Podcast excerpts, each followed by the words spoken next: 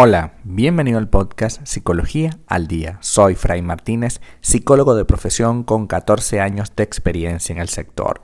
Como pudiste ver en el título de este episodio, hoy vamos a hablar un poco acerca de por qué dejé de confiar en mi pareja. En el episodio pasado estuvimos hablando de la intimidad como ese espacio en el que ustedes tienen que tratar de maniobrar para tenerlo juntos, ¿no? Pero puede pasar que producto de quizás una discusión, un problema o un error, ya empezaste a desconfiar de manera pequeñita en tu pareja.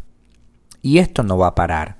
Esta primera desconfianza que quiebra un poco el nivel de comunicación que tenían en el que te das cuenta de que muchas de las expectativas que tenías en tu cabeza eran solo expectativas, va a ir generando progresivamente la necesidad de saber más cosas y de saber más, más sobre lo que tu pareja hace.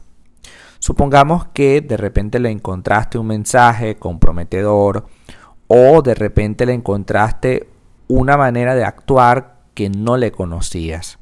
En cualquiera de los casos, tú necesitas saber hasta dónde llega esa relación paralela y esa conversación o esa manera de actuar diferente. Porque nosotros necesitamos saber siempre la verdad. Es una realidad que cuando sentimos que alguien, sobre todo si es nuestra pareja, nos oculta algo, tenemos la tendencia como a tratar de buscar todo lo que esté relacionado con eso para no tener la sensación de incertidumbre, la sensación de que esta situación puede repetirse en el tiempo. Es un mecanismo absolutamente natural que tiene todo ser humano porque todos necesitamos saber algo para poder tener herramientas con que predecir lo que va a ocurrir luego. Y sí, hablé de predecir porque la mente trata todos los días de hacer cálculos y de tomar decisiones conforme esos cálculos. Y entonces si se da cuenta de que tu pareja tiene un problema o cometió un error, evidentemente necesitamos saber todo sobre eso para poder tratar de evitar que esto se repita en el tiempo o para poder trabajar en ir aceptando que esto se puede repetir en el tiempo. Si tu pareja tiene un cierto apego por su familia, por ejemplo, tú necesitas saber hasta, hasta dónde llega eso, hasta qué alcanza de su vida, para luego tomar la decisión si deseas mantenerte en el vínculo con esa persona a pesar de esta situación de dependencia o por el contrario decides tomar decisión, decides alejarte de esta persona por las mismas razones. Entonces, si ya no confías en tu pareja, pero es un sentimiento que está ahí como presente, pero no es una totalidad. Es decir, no es que dices ya no me quiere, no es que dices me fue infiel, sino que tienes como la sospecha, la duda, tienes como eh, esa incomodidad pequeñita. Te sugiero que la comentes y la hables desde este momento. No puedes seguir esperando Primero, a que esta situación pueda crecer en el tiempo y segundo, que esta situación amerite em, un crecimiento que puede ser más complicado. Me explico. Si hoy sientes que tu pareja está distante por X motivo, entonces tienes que hablarlo hoy, porque conforme pasa el tiempo, tu pareja se va a volver aún más distante. Si notas que tu pareja está tratando con cierta eh, privilegio a una persona y eso te hace sentir celosa, es preferible hablarlo hoy que me di cuenta a dejar que pase más tiempo y que a lo mejor sea más complicado no solo de explicar sino de entender. Incluso hay veces que uno se entera de cosas por, por, por esta magia de las redes sociales y en lugar de hablar sobre ello, el primer momento que me di cuenta, que me apareció esta situación, entonces yo decido callar y esperar a que algún día esto por sí solo se abra, ¿no? Y resulta que mientras eso ocurre, porque sí, puede ocurrir, entonces voy a estar constantemente metiendo un puñal pequeñito, constante, para que este, puedas em, tratar de buscar la verdad, ¿no? Y porque estás con rencor.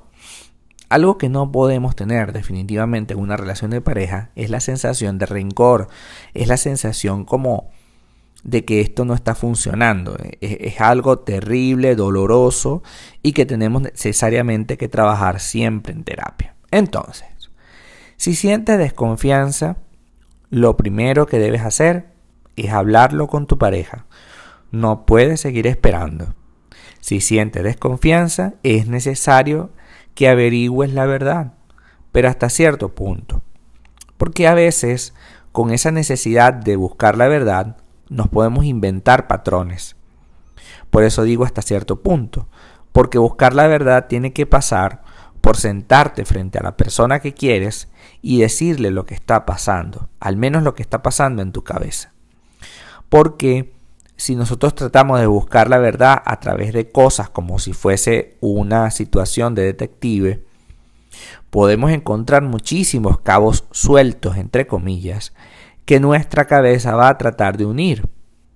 Entonces pasará lo mismo que le pasa a una mujer o un hombre celoso.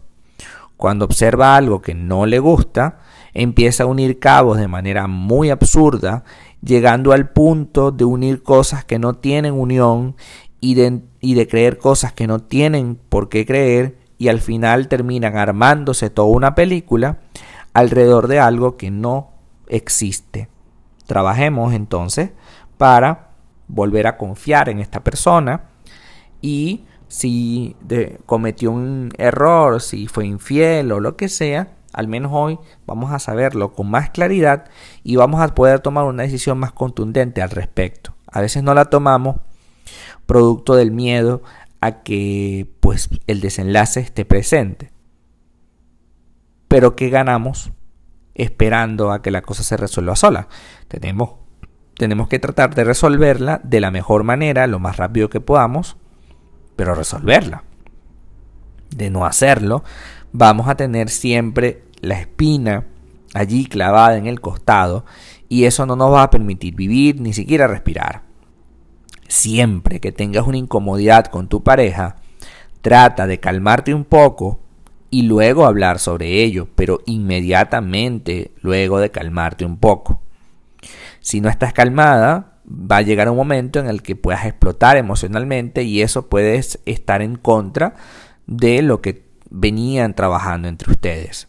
Recuerda que es una persona especial y que por ahora solo tienes una sospecha, una idea, un indicio. Cuando hables con esa persona, verás si esto es una realidad o no. Hasta acá nuestro episodio del día de hoy. Muchísimas gracias por quedarte aquí hasta el final. Si deseas saber más sobre mi contenido, www.fraymartinez.com. Para consultas online, www.fraymartinez.com y también sígueme en mi Instagram, arroba fraymartinez20. Muchísimas gracias y hasta el próximo episodio.